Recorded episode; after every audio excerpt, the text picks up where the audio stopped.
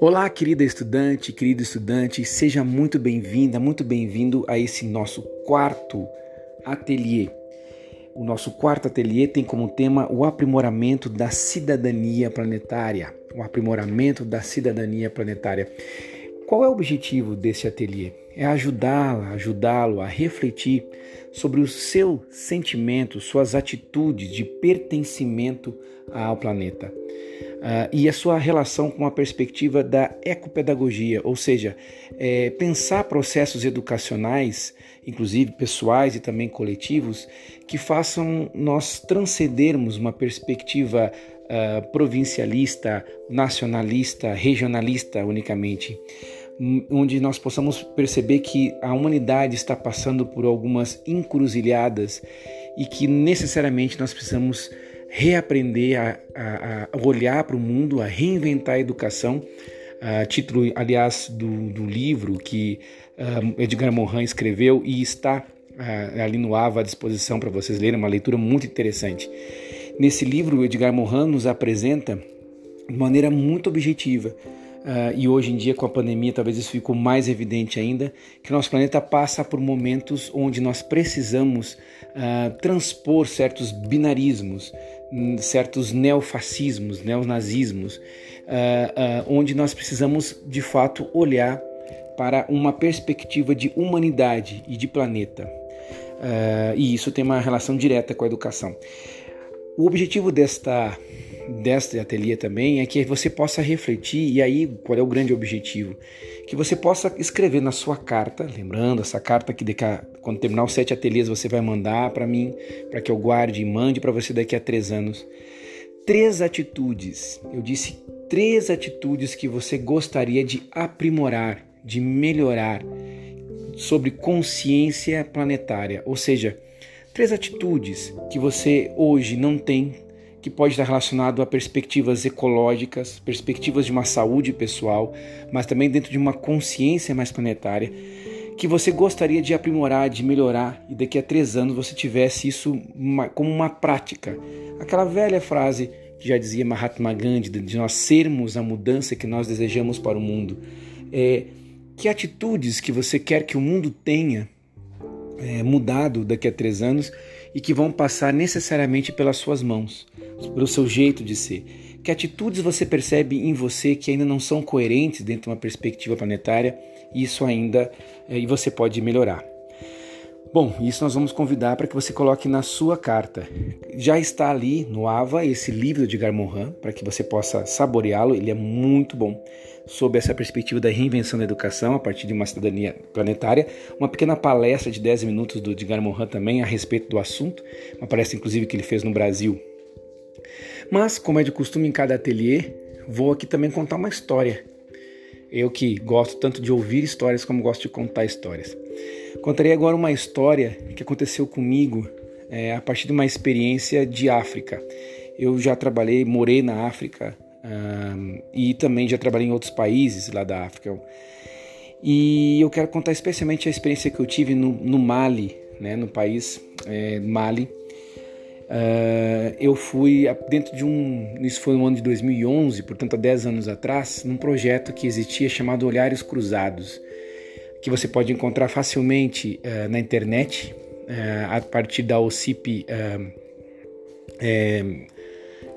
que, foi, que foi a responsável, junto com o Ministério das Relações Exteriores, a OCIP chama Imagem da Vida, e junto com o Ministério das Relações Exteriores naquele tempo, nós fizemos um projeto em que eh, jovens e crianças daqui do Brasil trocavam impressões com jovens e crianças lá da, da África. E sempre com algum ponto aqui de, das diversas Áfricas que, que, que, seguem coexistindo aqui dentro do nosso país, uh, uh, com as diversas Áfricas que existem do outro lado de lá. Ou, onde a gente problematiza essa perspectiva de que não existe apenas uma África, mas inúmeras Áfricas né?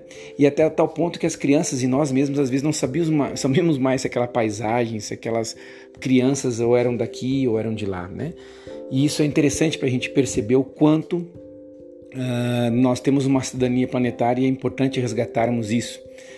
É, e isso é, é, fundamental porque eu fui, obviamente, eu já tinha vivido em Moçambique em 2006 e trabalhado em outros países, então fui convidado para assessorar esse projeto pedagógico, muito interessante, como eu já disse, você pode encontrar esses livros, Olhares Cruzados, todos de forma gratuita na internet, você pode olhar.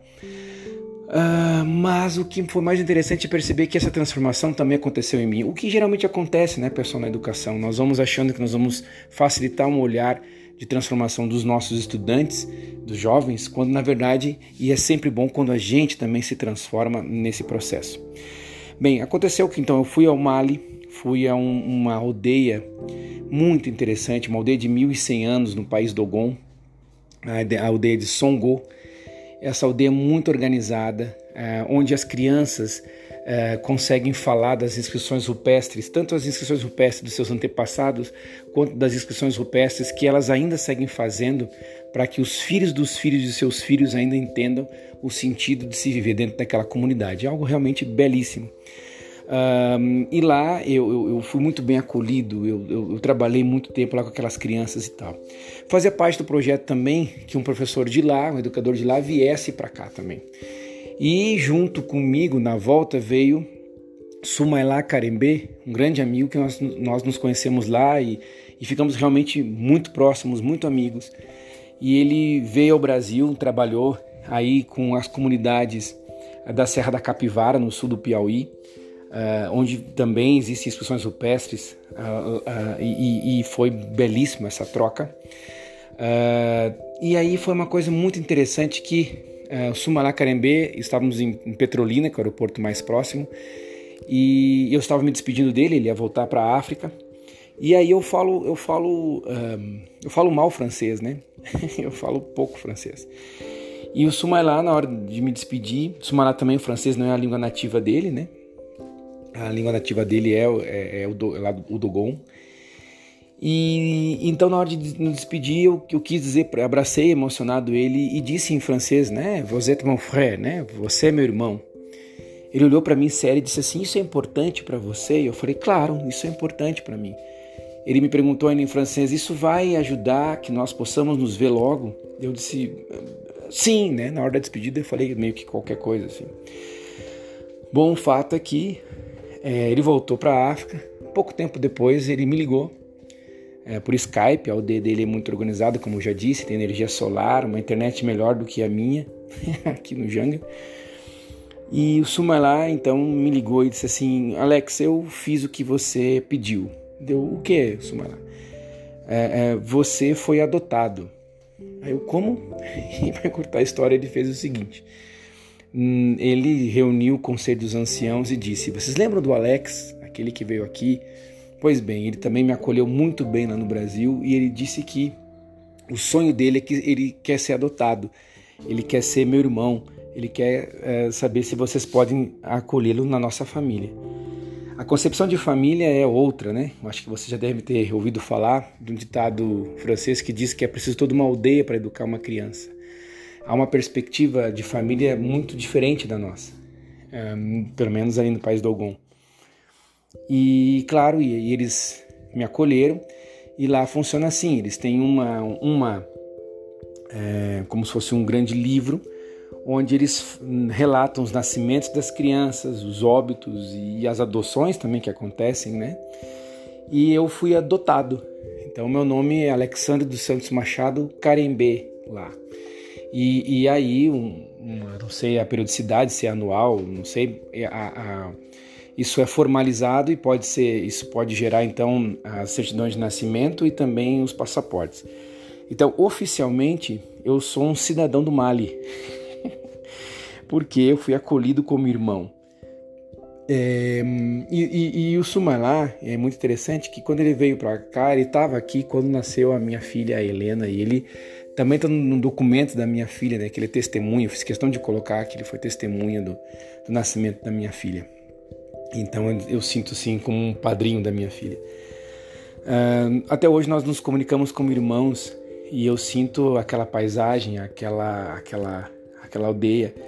Eu vou uh, até botar uma foto para vocês verem um pouquinho. Uh, talvez, é, enfim, eu vou pensar aqui se eu vou botar ou não algumas coisas aqui para vocês verem, mas é, meu objetivo é problematizar aqui com vocês é uma coisa que eu aprendi com isso.